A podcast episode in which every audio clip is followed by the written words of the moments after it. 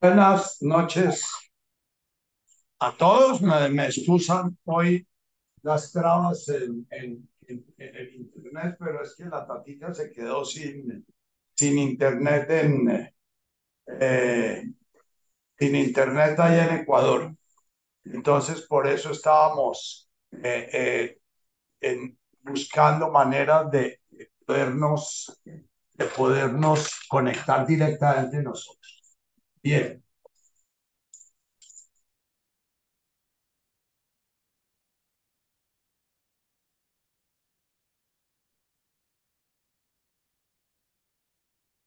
Eh, vamos, eh, vamos a iniciar hoy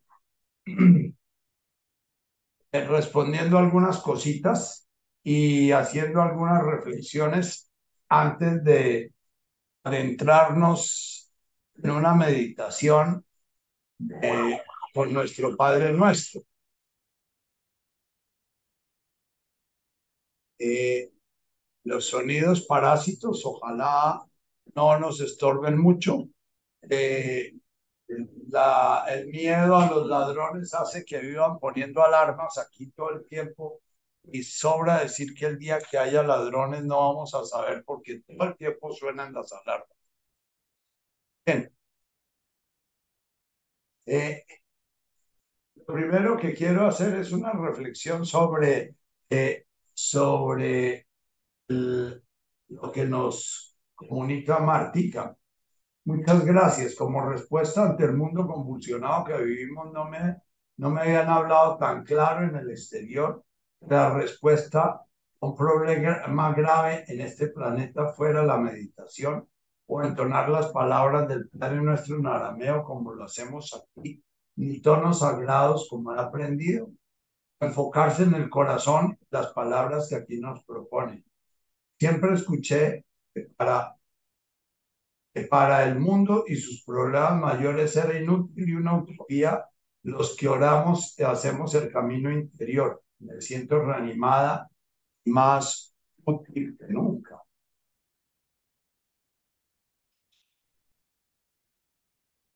Bien. Eh,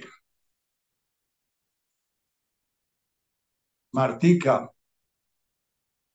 estábamos, estábamos hablando eh, en las dos sesiones anteriores sobre los arquetipos.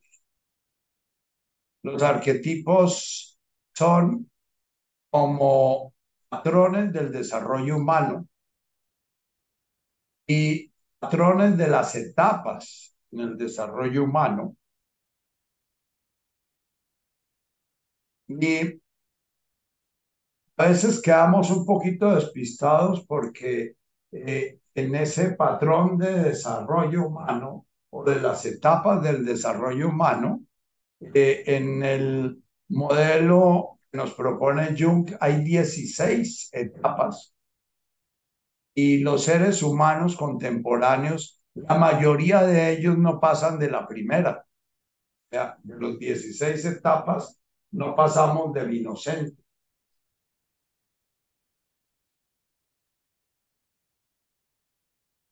Hemos explicado el inocente, el huérfano, ayudador como arquetipos, desarrolla un ser humano para llegar a tener una conciencia psíquica sana y autónoma. O sea, un ser humano que no ha comenzado el camino del despertar eh, eh, eh, quedarse sencillamente eh, eh, desarrollando. Eh, a ver, Adriana. Bien.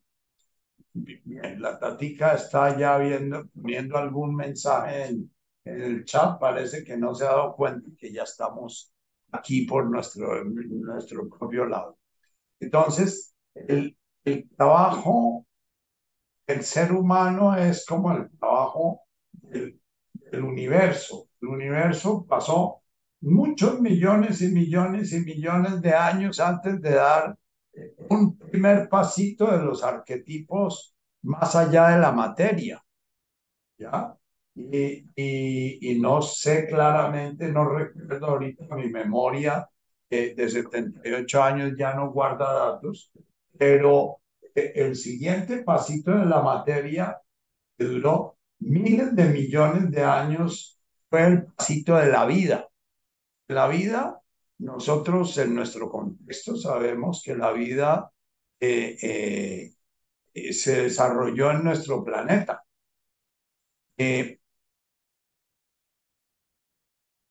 pero pasaron miles y miles, miles de millones de años antes de que, por lo menos en nuestro planeta, eh, eh, hubiera vida. Es posible que eh, en muchos otros sitios del universo se haya dado ese pasito de la vida. Pero para nuestro, para nuestro entender, nosotros estamos reducidos a un planetita chiquito de un sol, de un sol ya viejo, que queda en la periferia de una pequeña galaxia, porque nuestra Vía Láctea no es de las galaxias más grandes nuestro punto de, nuestro punto de vista es, eh, eh, lo vemos desde aquí. Pero viendo nuestro punto de vista, eh, vuelvo a repetir, pasaron millones de años y hay muchísimos sitios del universo, pero muchísimos sitios del universo en donde ese segundo pasito no se dio, el pasito de pasar de la materia a que se organice, se organice en ciento y pico de elementos, esos ciento y pico de elementos comiencen a combinarse y en esas combinaciones termine dándose un primer pasito en la vida. Ese primer pasito, podemos decir, es como si un ser humano, uno de los millones y millones y millones de seres humanos pasara del inocente al huérfano. Y que la idea que tenemos nosotros de que todos los seres humanos van a hacer todos los procesos evolutivos de llegar a ser ser humano es una idea bastante cándida, ¿ya? Si realmente llegáramos a ser seres humanos, no tendríamos guerras y no tendríamos gobiernos como los que tenemos, no tendríamos eh, tanta, tanto desorden como el que vive la raza humana. La raza humana vive mucho desorden porque todavía estamos desarrollando, la gran mayoría de los seres humanos estamos desarrollando el arquetipo del inocente y del huérfano. Nos relacionamos como se relacionan los huérfanos, que se agarran las dentelladas por el pedazo de plan y que sienten que si no matan al otro van a ser matados ellos, es propio de un huérfano. Sabe que si si no se pone las pilas, entonces se muere. Y esa es la función de desarrollo del psiquismo animal en el ser humano.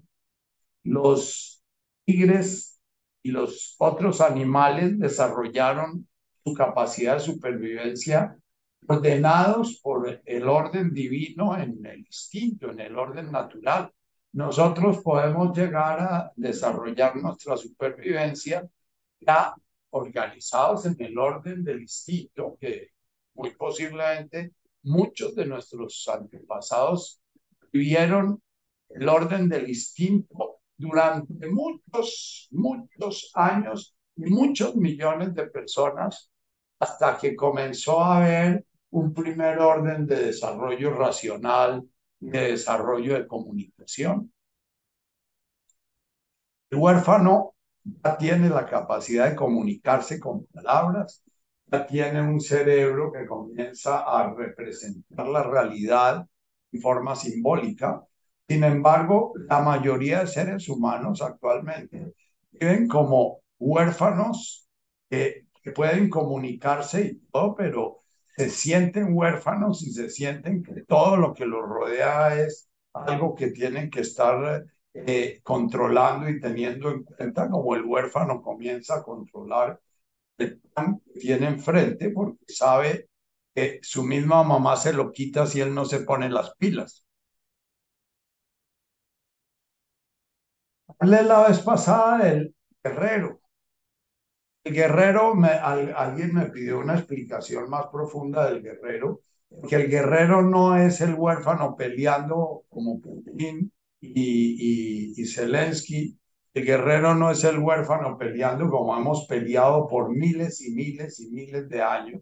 El guerrero ya es un ser humano que comienza a entender que puede hacer alianzas, eh, que puede hacer alianzas basadas en algo que se llama la ley, las alianzas basadas en acuerdos, alianzas basadas en la verdad, la comunicación, alianzas basadas en la, en la confianza en que el otro acepta los códigos que dice aceptar. nuestros gobiernos y nuestras democracias no han llegado ni siquiera al estatuto del guerrero. Nuestras democracias están basadas en, vivir diciendo mentiras, en vivir haciendo marrullas, vivir dando falsas noticias, vivir prometiendo cosas que se sabe que no se van a poder cumplir, en vivir prometiendo regalos que se sabe que no se van a poder dar. Esos son nuestras democracias, son democracias de, sencillamente de huérfanos. Huérfanos se viven engañando y echando mentiras para, para ver cómo le saca uno al otro lo que puede. Y el huérfano de alguna manera ve en sus hermanitos enemigos. Enemigos con los cuales toca generar alianzas de huérfanos. No es el guerrero que comienza a generar alianzas en función de disminuir el dolor y el sufrimiento y generar mayores contextos de supervivencia menos sufrientes. Ahora, no podemos negar que la humanidad ha ido desarrollando poco a poco el arquetipo del guerrero.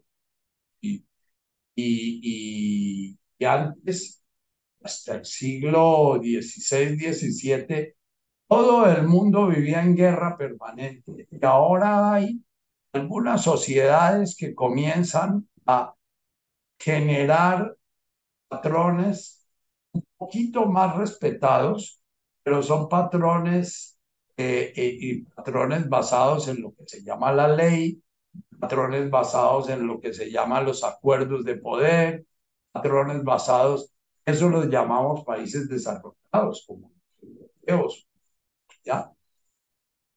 Guerrero tiene la capacidad de ver ya en el prójimo un semejante.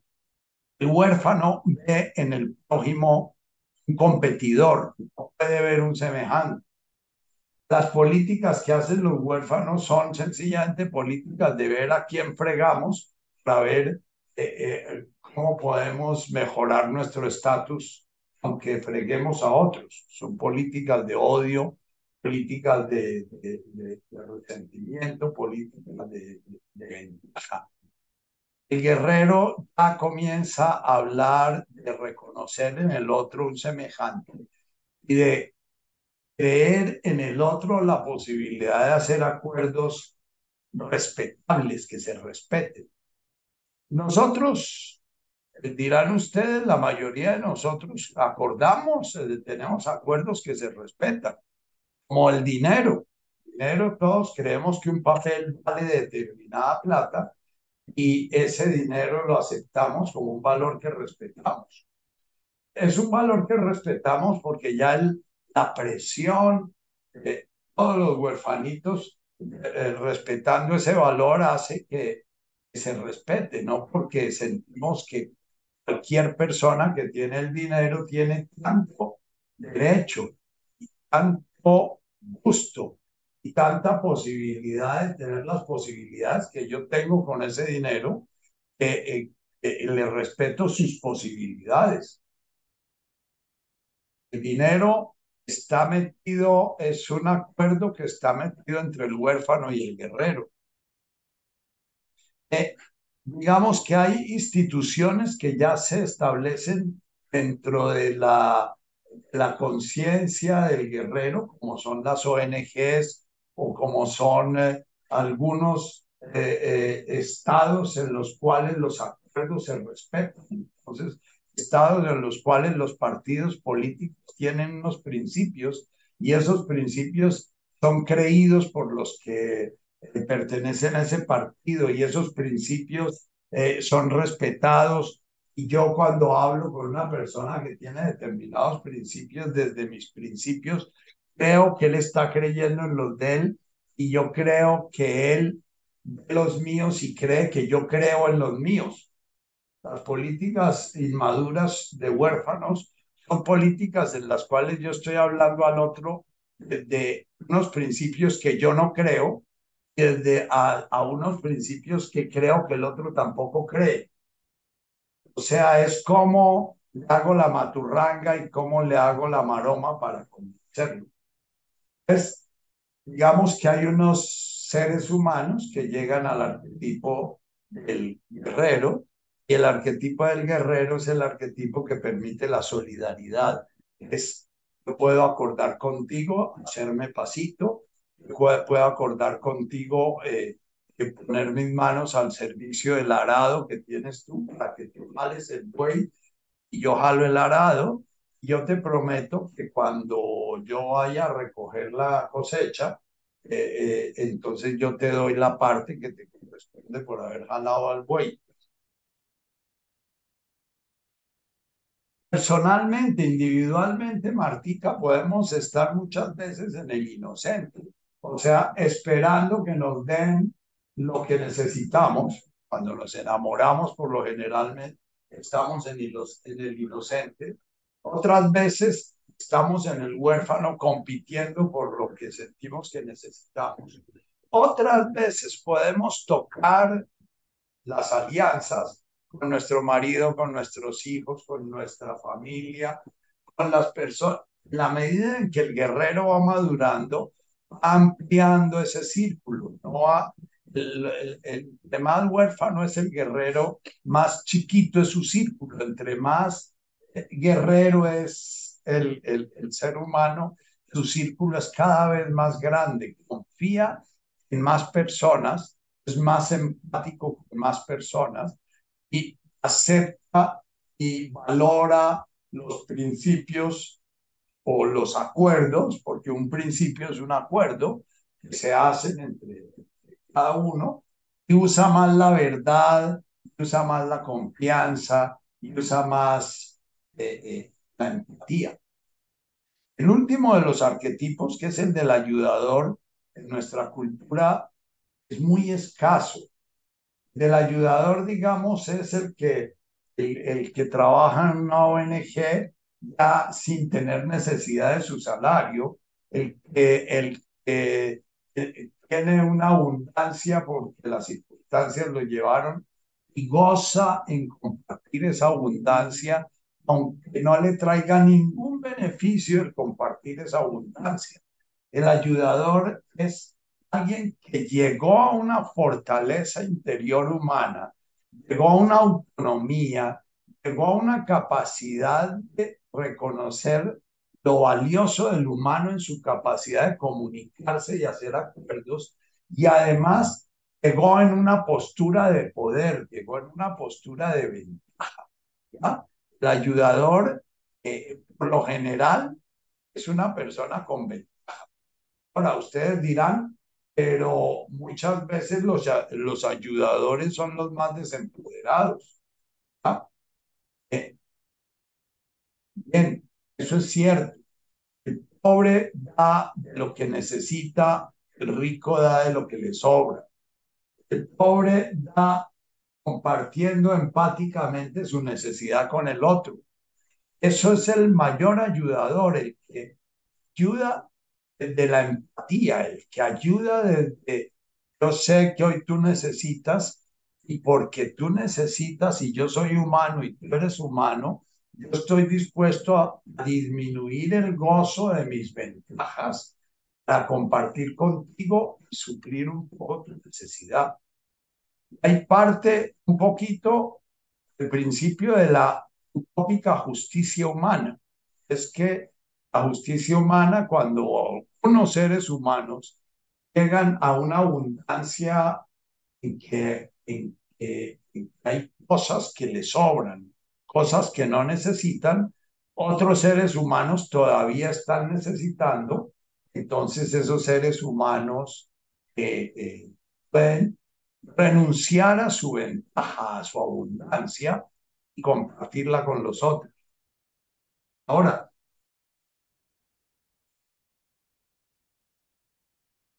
es muy frecuente que cuando yo llegaba a los ranchitos en Machetá, eh, cuando era misionero iba donde los, los campesinos a convencerlos de que se casaran porque estaban en pecado.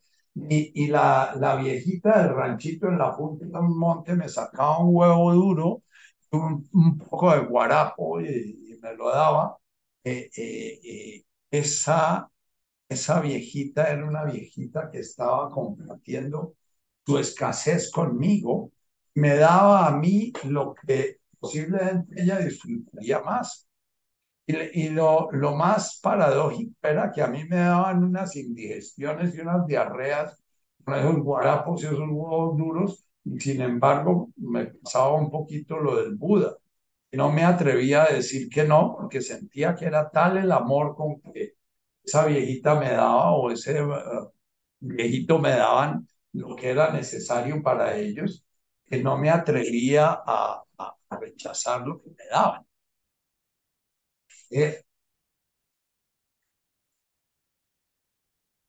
un viejito que vive en la punta de una montaña, que sufre de hambre y sed, pero que está relacionándose con sus necesidades de una manera autónoma. Está viviendo agradeciendo la vida y está viviendo agradeciendo al sol y agradece la lluvia cuando le moja su cosecha y agradece la cosecha cuando logra sacar cuatro o cinco papitas. Es un viejito que está mucho, mucho, mucho más adelante que la mayoría de nosotros seguimos de inocentes o de huérfanos. Y posiblemente ese viejito no está pensando cómo resolver los problemas del mundo. Él no está pensando, él está pensando en cómo conseguir que le caiga una agüita a su cosecha y cómo conseguir la semilla para el, próximo maíz porque se quedó sin semilla. Es posible que confíe en su vecino, vaya donde su vecino a ver si a su vecino le sobró un poquito de semilla para ver si le presta su semilla. ¿Ah? Y, esa persona puede, puede decirse que haya llegado a la plenitud del desarrollo humano, del desarrollo humano como ser humano,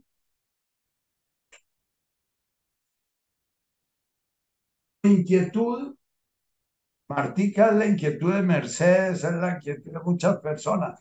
¿Cómo ayudamos a Hungría y cómo ayudamos a Ucrania y cómo ayudamos a los que se están muriendo en, en, en, Etiopía y cómo ayudamos a, a qué sé yo? Y estamos todo el tiempo metidos en una abundancia que no disfrutamos, metidos en una super supervivencia, no sobrevivencia, sino una sobreconsumo, porque nuestra cultura nos ha enseñado a sobreconsumir, estar comiendo más de lo que necesitamos, estar eh, y al mismo tiempo estar con parte de nuestro, de nuestro ser humano en unas carencias brutales, tenemos unas carencias emocionales, unas carencias eh, eh, de confianza, unas carencias de autonomía, unas carencias en que no sabemos realmente qué es lo que nos está pasando. Entonces, vivimos siempre preocupadísimos por, por, por los demás, por, pero por los demás que no son prójimos nuestros, que no están con nosotros.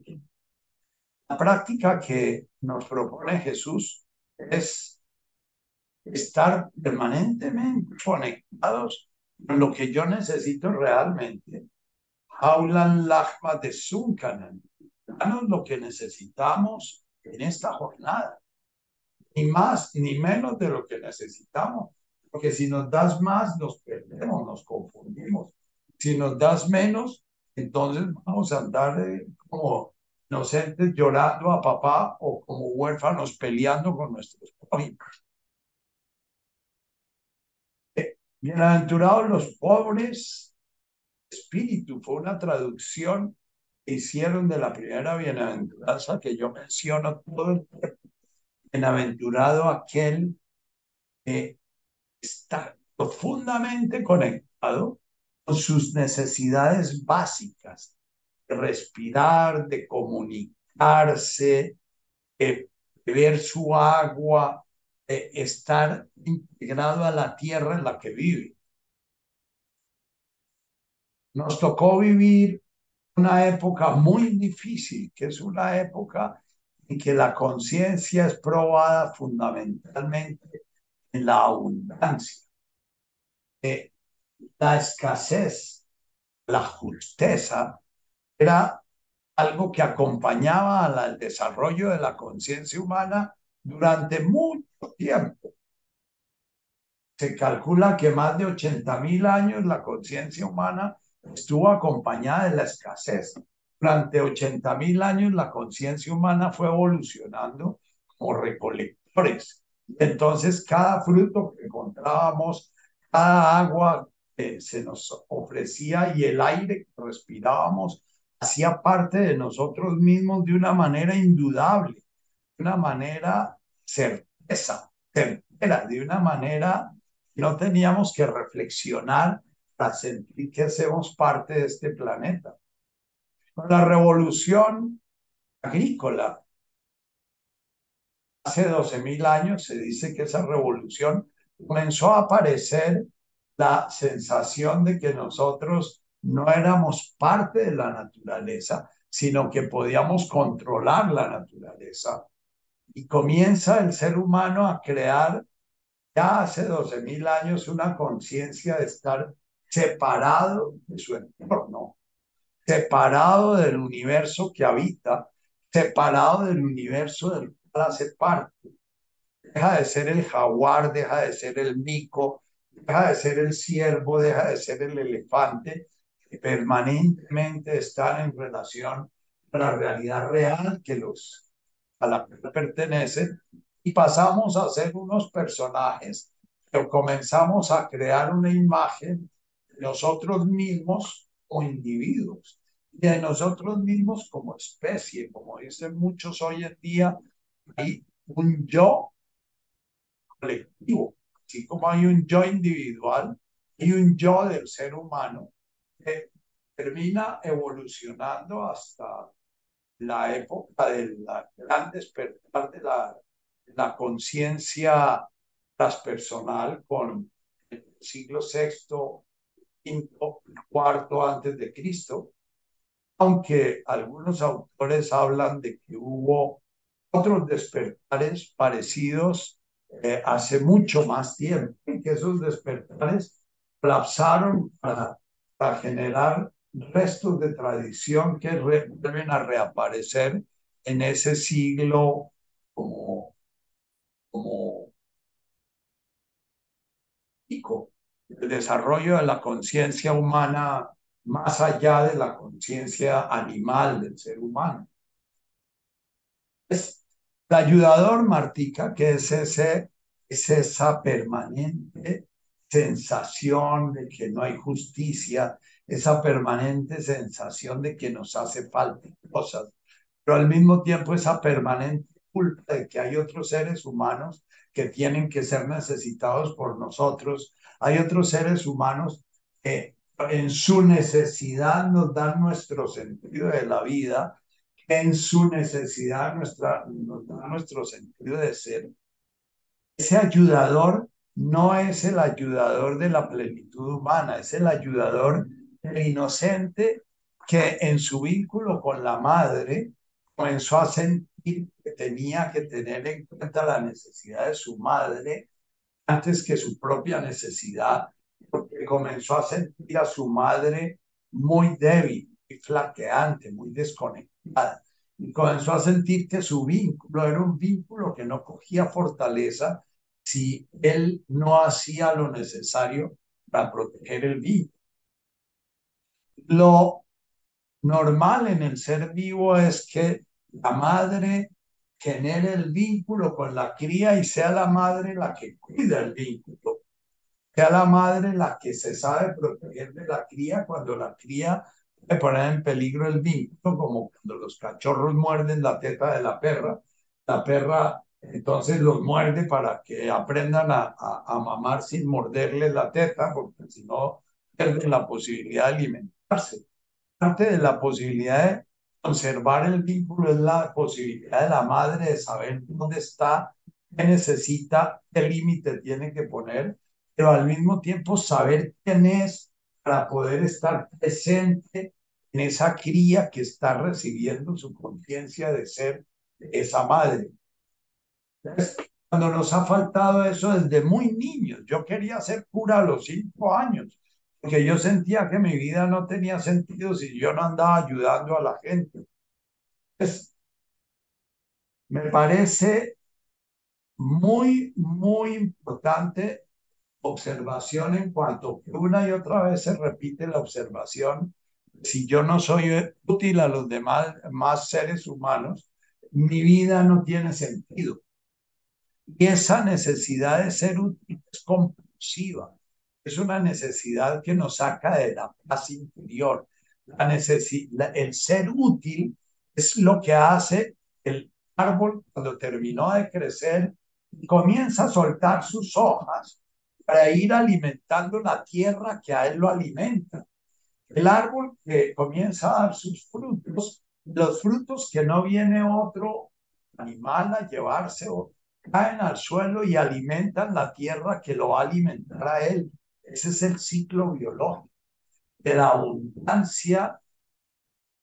El que tiene mucho se le dará más y al que tiene poco, lo poco que tiene le será quitado. El árbol que fructifica y a los cuatro o cinco años da tres, cuatro naranjitas y, y, y, pero si no se lo cuida ese árbol comienza a crecer, crecer y en su escasez va soltando sus propias hojas hasta que él mismo va generando su propio territorio. En el reino vegetal hay guerreros.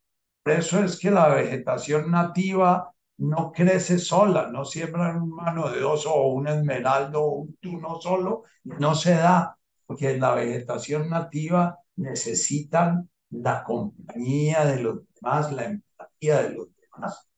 Sin embargo, para que se dé esa empatía, la vegetación tiene que llegar a una madurez. Por eso un bosque nativo no se puede reproducir, porque no hay madurez necesaria para generar madurez. El ayudador es un arquetipo que nace de la madurez, la sensación de estoy ya realizado, soy autónomo, mi vida es muy valiosa, yo puedo estar permitiendo que los frutos que no consumo yo sean consumidos por los que hay a mi alrededor, que los frutos que no consumo yo caigan y se reciclen. A nivel espiritual es la danza que, mencioné la vez pasada, Shema Shebak, Shema Shebak, Shema Shebak. Es yo alabo tu nombre y en mi alabanza a tu nombre recibo la alabanza de mi nombre. Yo alabo tu existencia una y en la alabanza de tu existencia una estoy recibiendo la alabanza de mi propia existencia es un poquito el donde nos lleva el Shimoch, el Netkadach Shimoch. Entonces, la práctica espiritual es una práctica arranca del egoísmo humano. El ser humano es un ser, un animal individuado que desarrolla un psiquismo para poder llevar a cabo la construcción de una criatura racional, consciente, que necesita llegar a un equilibrio interno para poder llegar a ser un ayudador y poder seguir su camino de despertar su conciencia llamada a ir más allá de esa forma individual. Entonces, después de que el rey Arturo es como el arquetipo en el que Jung hace su análisis, termina su reino está ya satisfecho, ya tiene sus doce feudos, sus doce caballeros, ya tiene muy bien su tiene su mujer, ya tiene todo organizado, entonces él va a dar un salto a otro nivel de conciencia, como la materia dio un salto cuando dio el salto a estructurar la vida. La materia dio un salto enorme en su evolución cuando aparece la vida. Y la materia y la vida da un salto enorme en su evolución cuando el reino vegetal de alguna manera se va transformando en reino animal. El reino animal da un salto enorme cuando los anfibios comienzan a ser terrestres. Y, y, esos saltos se van dando como producto de la abundancia. El celecanto era un ser, era un pez que podía vivir perfectamente en el agua, pero comenzó a sentir el impulso, el que nos hablan las, oraciones de Jesús, ese impulso interno que lo comenzó a llevar a salirse del agua, comenzar a desarrollar un pulmón aéreo.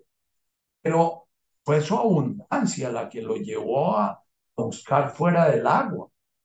Y ahí nacen todas las ramas de los anfibios, que ya son los peces que, habiendo realizado su, su vida su vida eh, acuática, comienzan a explorar la tierra. Entonces, soy muy cuidadoso cuando alguien está permanentemente dándole vueltas y dándole vueltas al sentido de su vida en la ayuda a los demás, al sentido de la vida, de sentir que mi vida es más real y más digna si estoy ayudando a alguien frecuencia digo algo terriblemente duro a las madres. Si no das permiso morir a tu hijo, no le vas a dar permiso de vivir. ¿Por qué? Porque la mayoría de madres hoy en día no logran llegar al ayudador realmente. Es desde donde se debe llegar a la maternidad, que es la guajiva que puede decirle a su penecto que si se quiere morir, se puede morir. El penecto quiere, se muera, que ella ya está completa, ella ya tiene su sentido en sí, aunque quiera y le parezca muy bella su cría, si su cría se muere, como la cría de la jirafa, cuando se la comen los leones, la jirafa se queda mirándola con un dolor profundo, ¿ya? Pero es tan desarrollada que se puede quedar mirando la manada de leones comiéndose su cría, sabiendo que a ella no la van a atacar. La otra jirafita, esa es una escena que vi yo en un parque de África, la jirafita joven, ya sí sale corriendo, porque la jirafita joven sabe que no se puede quedar ahí al lado de la manada de leones eh, mirándose comer a su hermana. La que puede quedarse es la jirafa grande porque ella ya tiene el poder de sobrevivir, es autónoma. Y puede estar en esa relación con su hija que ha muerto porque era un inocente y no logró sobrevivir. Es lo propio de muchos inocentes, que no sobrevivan. Nosotros tenemos la visión del ser humano, hasta hace un siglo que morían la mitad de los niños que nacían. Bien. Una vez que llegamos al ayudador, el ser humano ya formó la semilla completa. Esa semilla es un ser humano, ah, esa semilla va a tener que morir para generar el tallo otro nuevo nivel de conciencia, es el nivel de conciencia místico. El primer, la primera semilla es el primer milagro de Ricky Hermoso. Un ego funcional que llega a la autonomía, puede relacionarse con sus prójimos, relacionarse en la verdad, en la confianza, de relacionarse en, en, la consistencia en sus acuerdos.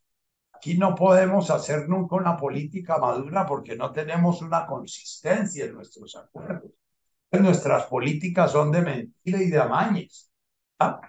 Solamente un, un país llega a su madurez como país político cuando ya sus miembros al menos creen en los principios y los acuerdos en los cuales están, están eh, conviviendo. Entonces ustedes en un Suecia o en una Alemania no se pueden estar pasando un semáforo en rojo, no pueden estar eh, eh, haciendo lo que le dicen que no haga, no pueden ni siquiera meterse en la bicicleta por una calle en que no la autorizan. Aquí todo el mundo anda por donde le da la gana.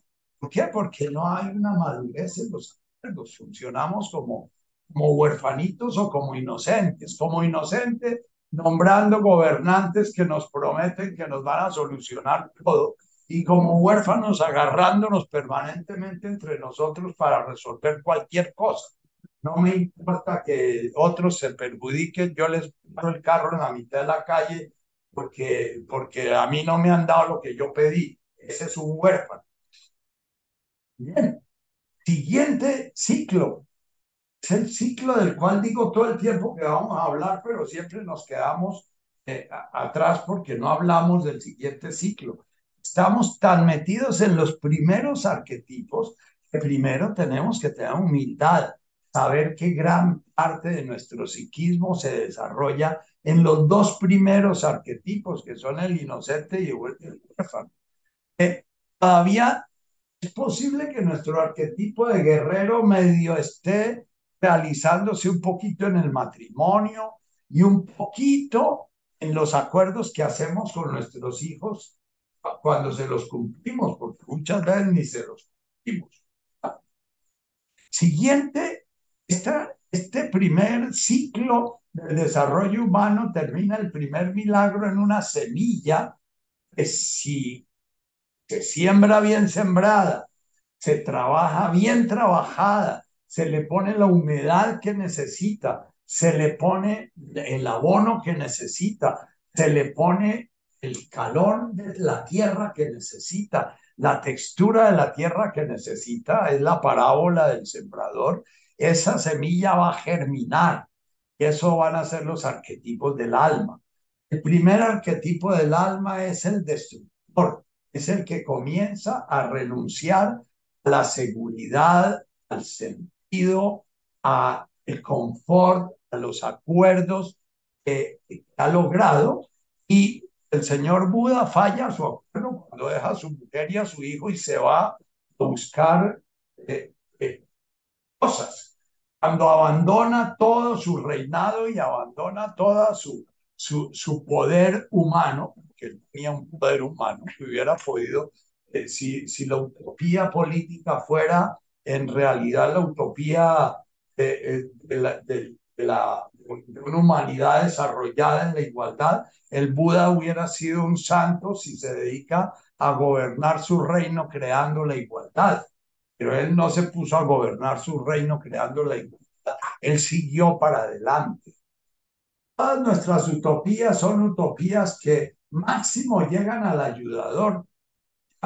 La utopía marxista se supone que una vez que se genera un orden donde todos los seres humanos, que hay un dictador que les obliga a generar una igualdad, todos llegan a una igualdad, entonces esos seres humanos van a dejar de pelear entre ellos y van a, generar una comunismo.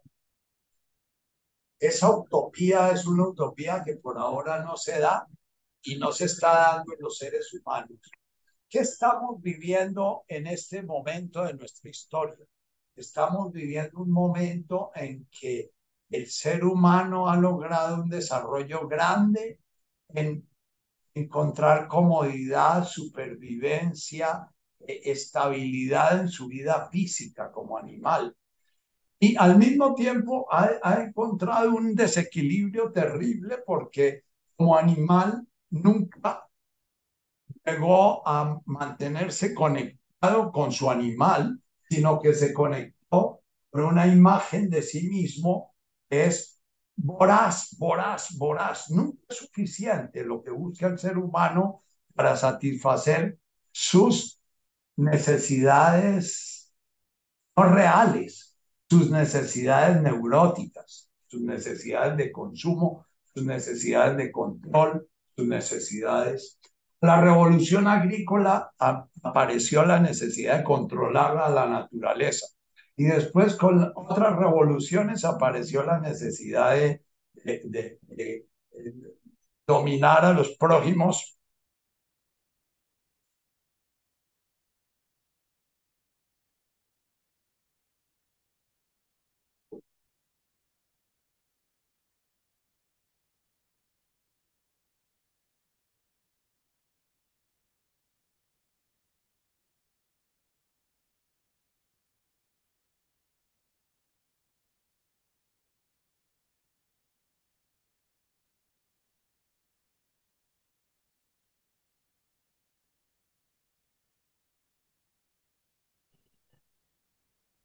Estamos viviendo una época en que el ser humano ni siquiera llega a la semilla que se va a poder sembrar para que, puede, eh, para que dé su fruto. Entonces, parte de nuestro trabajo es un trabajo de estar preguntándonos todos los días, realmente como ser humano, ¿qué necesito? ¿Qué me sobra? Qué estoy apegado, qué me enseñaron a desear, que no me sirve para nada, qué me enseñaron a temer, que no me sirve para nada porque no está relacionado con mi vida, qué hábitos de conducta me enseñaron que me desconectan del animal que soy, que se relaciona con su vida, con su conciencia vital. Gran parte del mensaje de Jesús va a recordarnos ese jaila, esa, hay esa vida, esa energía vital, la cual tenemos que volver a entrar en contacto. Porque Jesús habló a semitas que no tenían el problema que tenemos nosotros de tener carro, casa, beca, techo, lecho y mesa, higiene y, y, centros de salud y antibióticos y todas esas vainas. Él habló a personas que como el campesinito de allá de Chalá eh, eh, estaba sobreviviendo esperando la lluvia y esperando que la semilla le germinara y esperando el cagajón de caballo abonara un poquito la plantita para que le pudieran nacer, etc. Jesús habló a personas que nos llevaban una ventaja muy grande porque no se habían perdido en la etapa de su desarrollo humano. Nosotros estamos refundidos. Ahora, muchos lectores del ser humano actual dicen que no nos refundimos, que el desarrollo y, la hipertrofia de la razón hace parte de la evolución de la conciencia. Y que esa evolución de la conciencia eh, está siendo facilitada por ese hiperdesarrollo.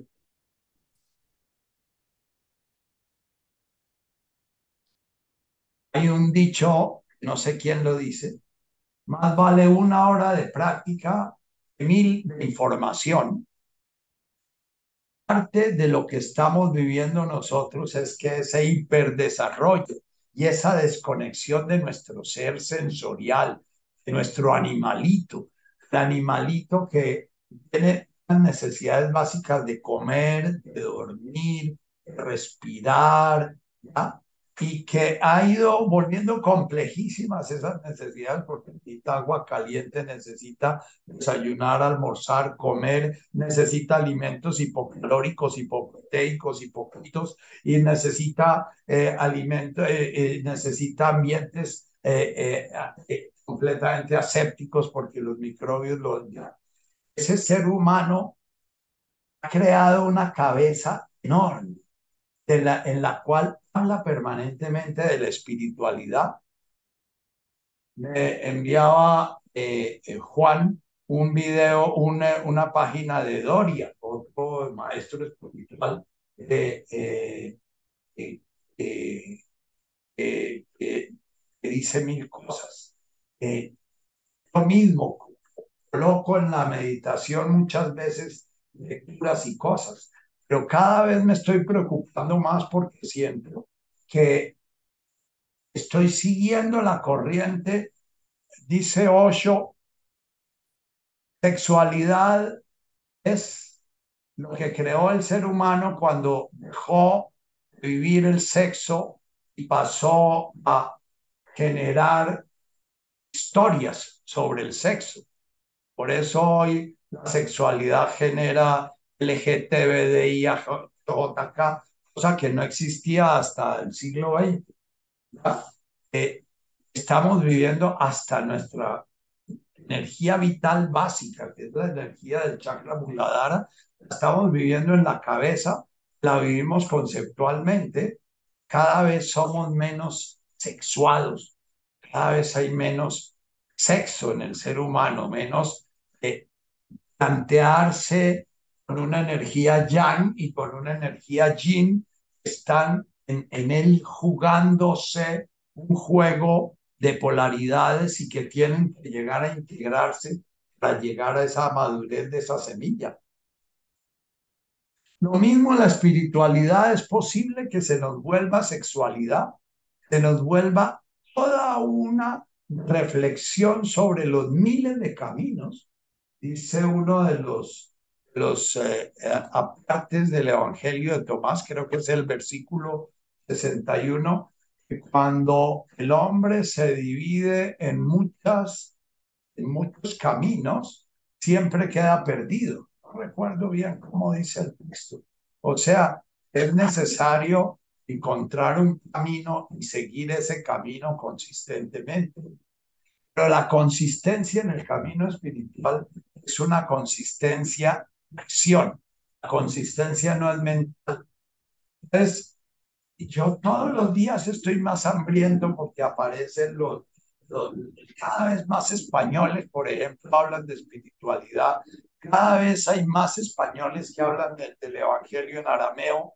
Entonces yo siento una fascinación cada vez que aparece uno y pongo videos ahí en el grupo diciendo, oiganlo y mírenlo bien y todo.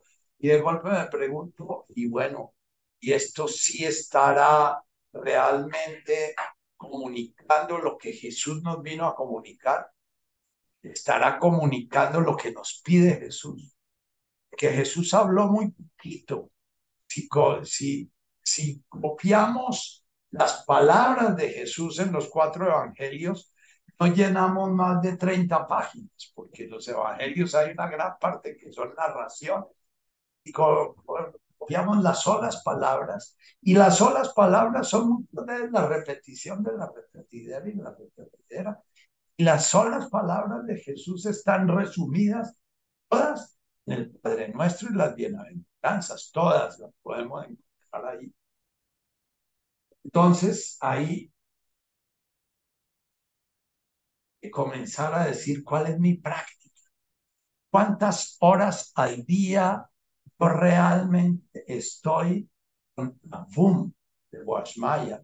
¿Cuántas veces cuando me comunico con mi prójimo, traigo mi conciencia a darme cuenta que su conciencia y la mía son la misma? Que la misma divinidad que encarna en él encarna en mí. ¿Cuántas veces cuando estoy pensando en los miles de personas que mueren en las guerras, estoy pensando esos miles de semillas que posiblemente no germinaron, y de pronto digo, ¿y qué me dice que no germinaron?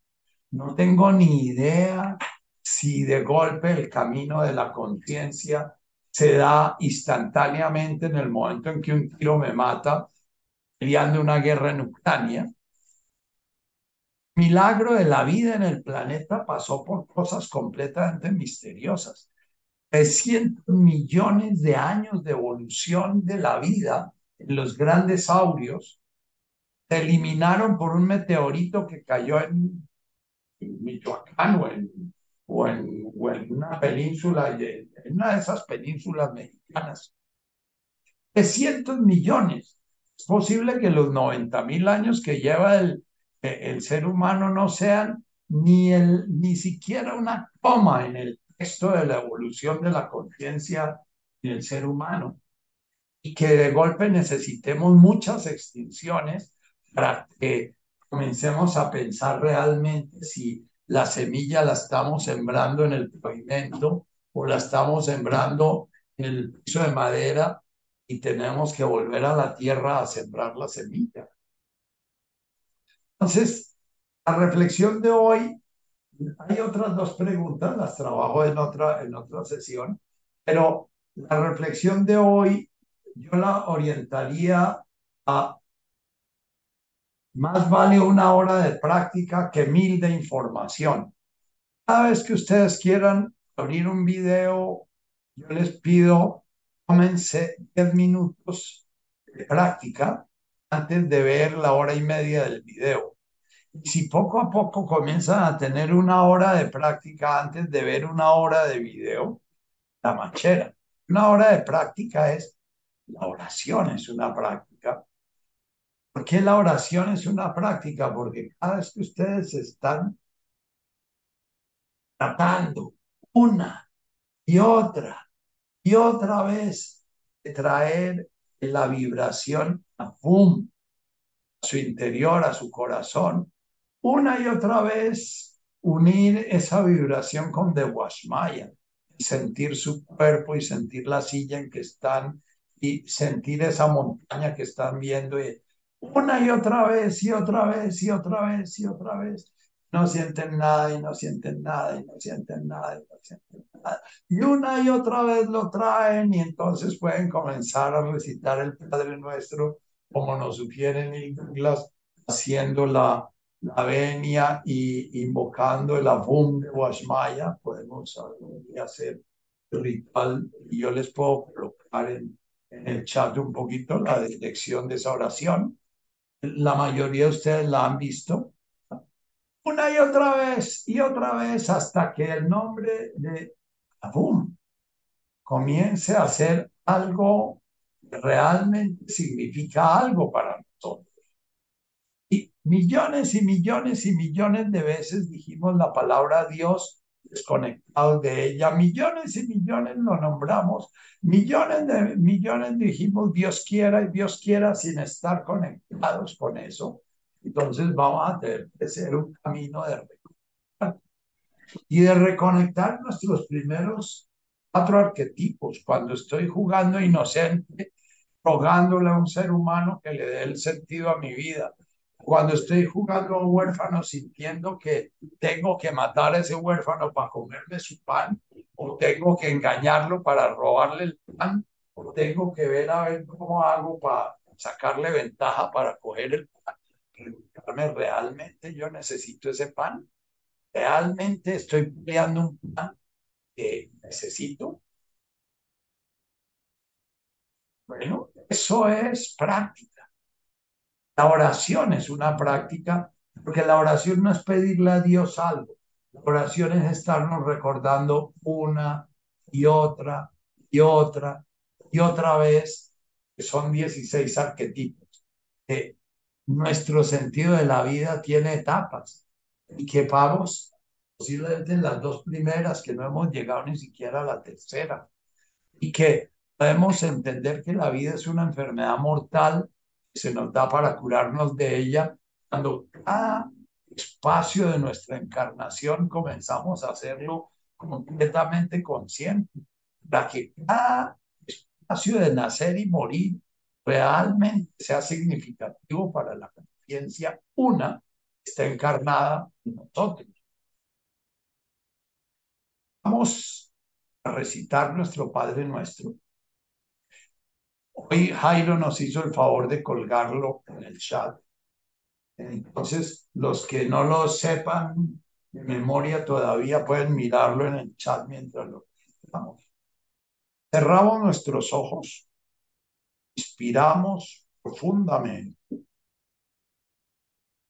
sintiendo boom, el ser, todo sintiendo nuestro corazón vibrar en ese abum. El ser que nos da su ser. El ser que se manifiesta en esa energía que llamamos la vida, nosotros.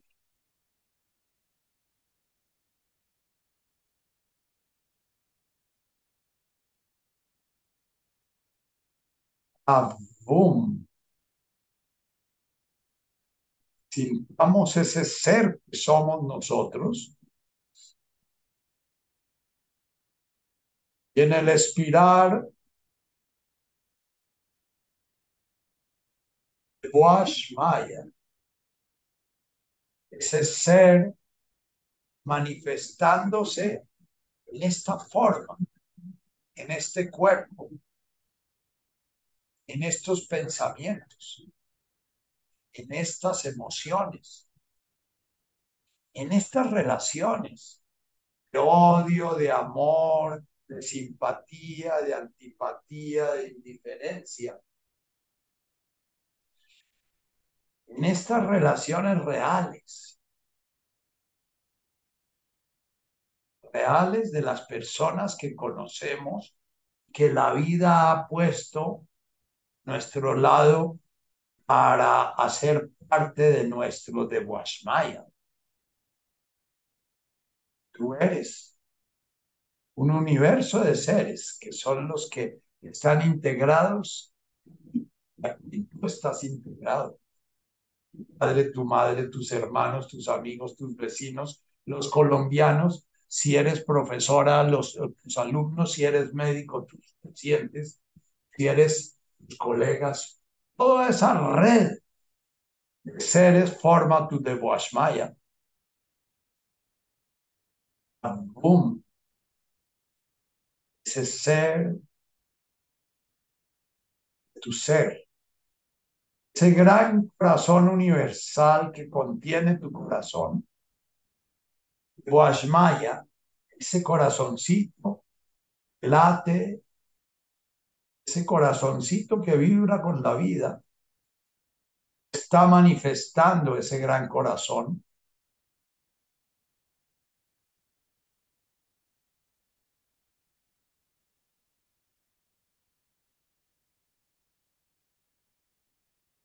Pronuncia las palabras, Avum, siente su vibración, Avum el origen de todo.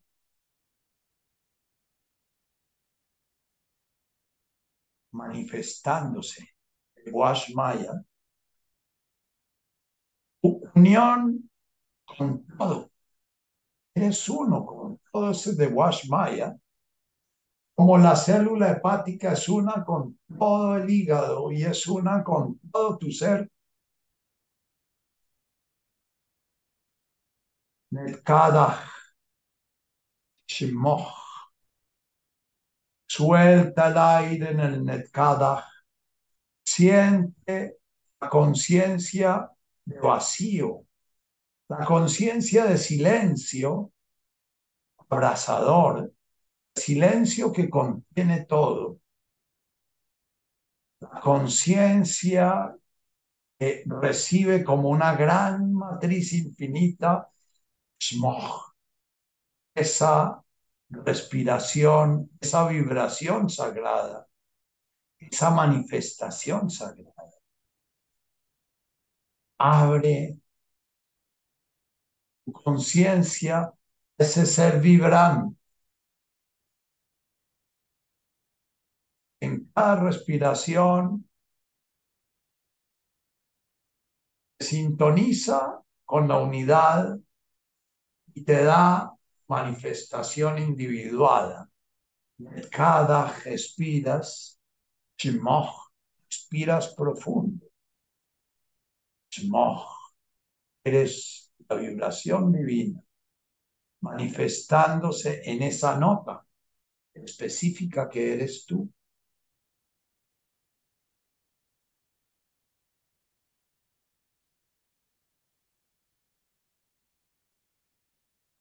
Ahora inspira profundamente.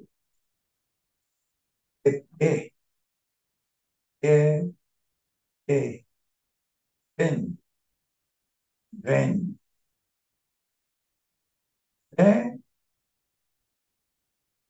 siente ese ser individuado que llama a ese ser total. Lo llama que se manifieste. en cada una de tus sensaciones, de tus emociones, de tus actos, de tus pensamientos. Sean la manifestación de esa voluntad, de ese orden divino. Eh, eh, Inspira, soltando, entregando.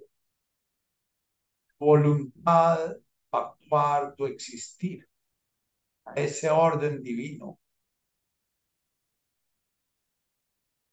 Es aquí mi corazón, yo le pongo en vuestra palma, dice Santa Teresa. Mi cuerpo, mi vida y mi alma, mis entrañas y afición.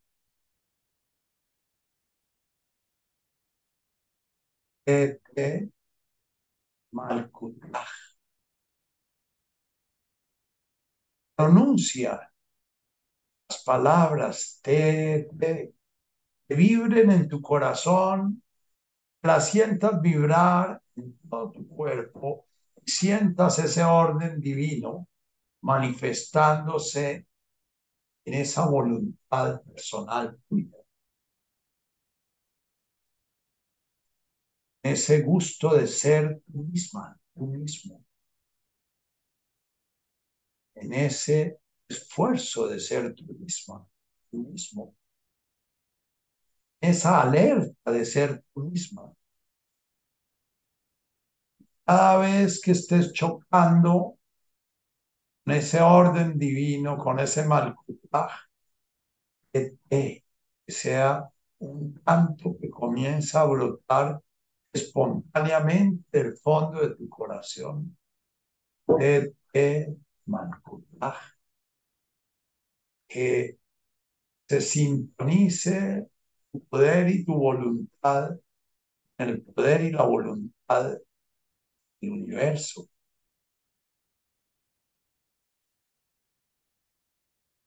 Nuevamente inspirando Nehuay Sibianaj. Nehuay, si esto está aconteciendo, la consecuencia de esto, Sibianaj. El dolor profundo de la separación, el pecado original, la ilusión de estar separados, desunidos, desintegrados, la ilusión de la lucha interior de nuestros múltiples yoes es sanada, es integrada, Xibianaj. Xibianaj es la fuente única que contiene todo, que reúne todo, que integra todo. Desaparece nuestro dolor de separación, desaparece nuestra ilusión de soledad,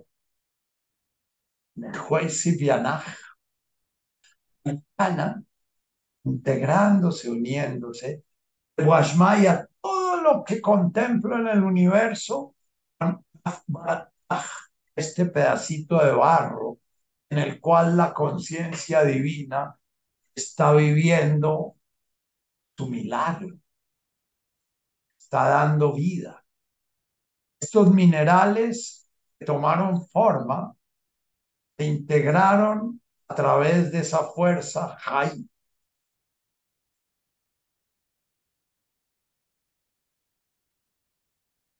Nuevamente inspiramos. Aulan la. Aulan. Pueda yo estar despierto, atento. Que no sea el huerfanito siempre pidiendo que me ayuden que yo pueda ser consciente de mi poder, de mi inteligencia, de mis facultades, de mi razón, mi capacidad de mi conciencia refleja para abrirla a tu sabiduría. Ahma. Ahma es el alimento de tu cuerpo, de tu mente, es el alimento del universo. Ahma. Ahma, el mismo sonido de Jogma, sabiduría. Jogma, como fue llamado el Espíritu Santo, Jaulan Lachma, sea consciente de la presencia del Espíritu. De todo lo que necesite en esta jornada, este nacer y morir que estoy viviendo, lo pueda usar en su justa medida, de Jomana, en este, en esta jornada, en este presente pueda saber lo que no necesito, pueda renunciar a ello, pueda saber lo que puede necesitar un prójimo y poder soltarlo sin que el prójimo sienta que se lo estoy dando. No tenga la necesidad de que mi mano vea el pan que entrego, sino que si no me como el pan, el que lo necesite lo encuentre me libre de la conciencia que mi vida tiene sentido si doy a alguien algo sintiendo que eso me justifica.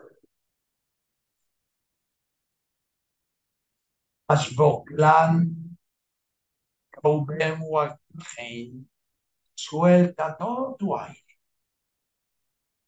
Suelta. Pueda deshacer los nudos todos esos nudos que genero cuando doy amor, cuando doy el cuando doy sexo, cuando doy una caricia, siempre estoy generando un nudo, un reclamo. Todos esos nudos que dentro mío me hacen estar permanentemente pensando que no merezco lo que tengo y que tengo que ayudar a otros para, para poder vivir en paz los regalos que me da la vida.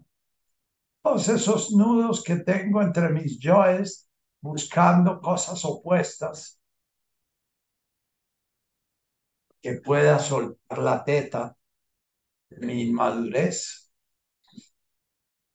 que pueda descubrir que tengo mis propios pies para caminar con mi prójimo sin obligarlo y sin imponerme. Aulan Lach, Clan, Reuben, Wathein. Pecado. Pecado, es todo lo que se nos queda pegado en cada acto de nuestra vida. Si di una caricia y no puedo soltar a esa persona, quedé pegado. Si di, hice un favor no olvido ese favor, como dice Jesús, si mi mano derecha no está mirando lo que hace mi izquierda, ya me quedé pegado. Pegados quedamos para mantener nuestra conciencia de separación, para mantener nuestra conciencia de individuación, nuestra conciencia de ser distintos y diferentes. Entonces, Aspoclán, esa palabra esté permanentemente en nosotros soltando.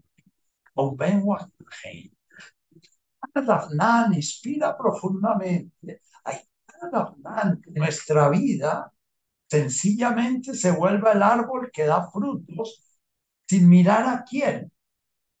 El árbol que da frutos aunque nadie los quiera recibir.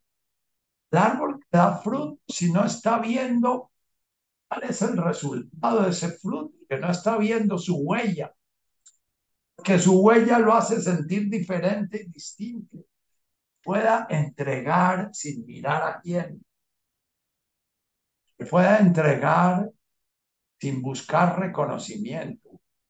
Que mi caminar sea un caminar que invita a caminar amablemente a otros ni que ni, siquiera me note, mi existencia no sea vista, yo pueda ser extraordinariamente ordinario, que nadie sienta que me debe algo.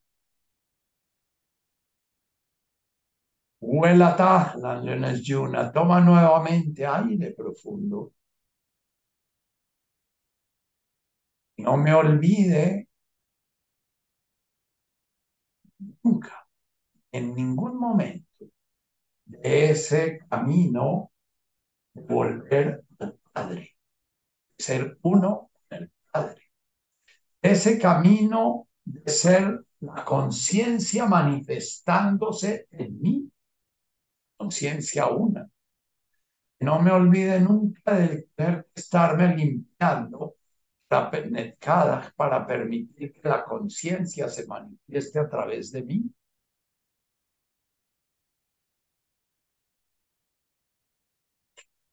Una que no me distraiga, que no me adormezca. La pazza mi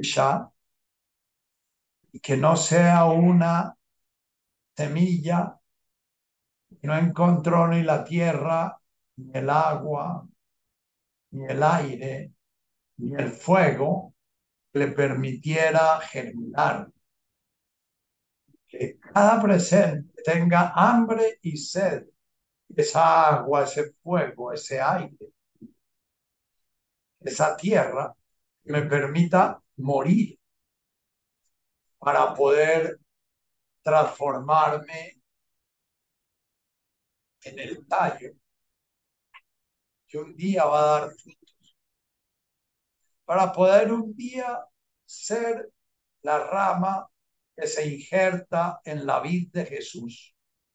Yo soy la vid, vosotros las ramas de esa vid.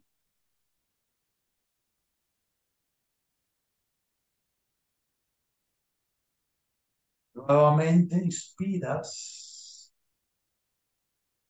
Después de haber expirado el, la paz salmin bishar que pueda sanar mi madurez madurar mi madurez. Mekul del Aje Malkutaj. Confirmo con esto, soy testigo con esto, que este universo es el jardín, la manifestación bella, hermosa, veraz, el Malkutaj, la bondad divina Jaila o que esta vida, esta Jaila, vibra en mí, que vibra a mi alrededor, en torno a todos los prójimos que hacen el camino conmigo, Watesbukta, cada, cada respiración madure y se sintonice más la fuente, sea más armónica. Ahlan desde el comienzo de los tiempos hasta el final de los tiempos. Esto es así.